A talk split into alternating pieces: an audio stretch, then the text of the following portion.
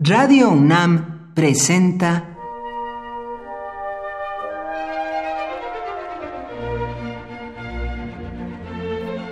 Cuaderno de los Espíritus y de las Pinturas por Otto Cázares.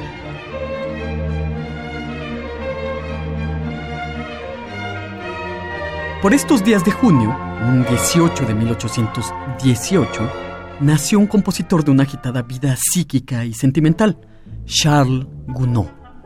Fue un romántico a carta cabal. Tuvo una vocación fervorosa por la religión, tomó incluso las órdenes menores del sacerdocio, se hacía llamar el abate Gounod por sus amigos y así firmaba sus partituras musicales. Se inició Charles Gounod en la teología, aprendió las lenguas para practicarla y se especializó en el campo de los conjuros y los pactos con el demonio. En una palabra, se especializó en los exorcismos.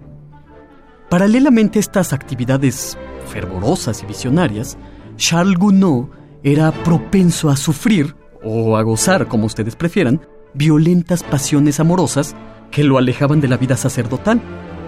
Uno de estos sacudimientos amorosos fue el que sintió por Pauline Viardot, un nombre que quizá diga poco a muchos, pero que fue una de las primeras divas legendarias de la ópera, hermana de la también célebre María Malibran. Para Pauline Viardot escribió Charles Gounod papeles para algunas de sus más célebres composiciones operísticas. Por supuesto que en su juventud, Charles Gounod estaba inclinado principalmente a la música sacra.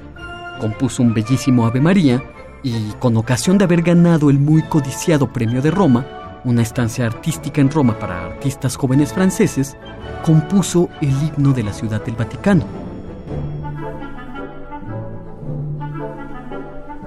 Muy célebre por haber sido utilizado por Hitchcock en sus programas de televisión, fue también la marcha fúnebre para una marioneta.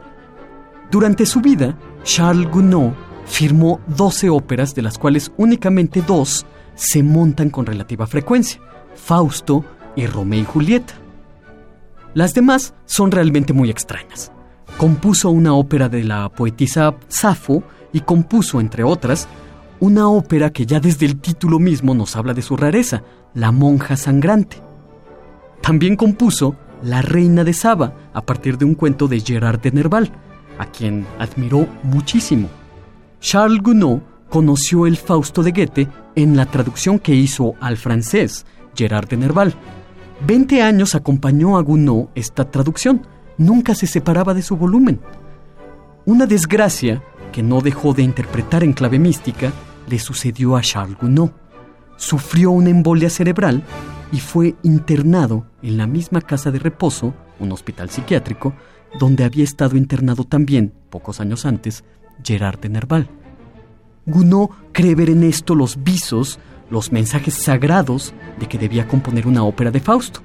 Y así sucede en 1859, dos años después del incidente de la salud del compositor. Vendió finalmente a un editor la partitura de su Fausto por 6.666 francos. Por hoy, Otto Cázares cierra el cuaderno de los espíritus y de las pinturas.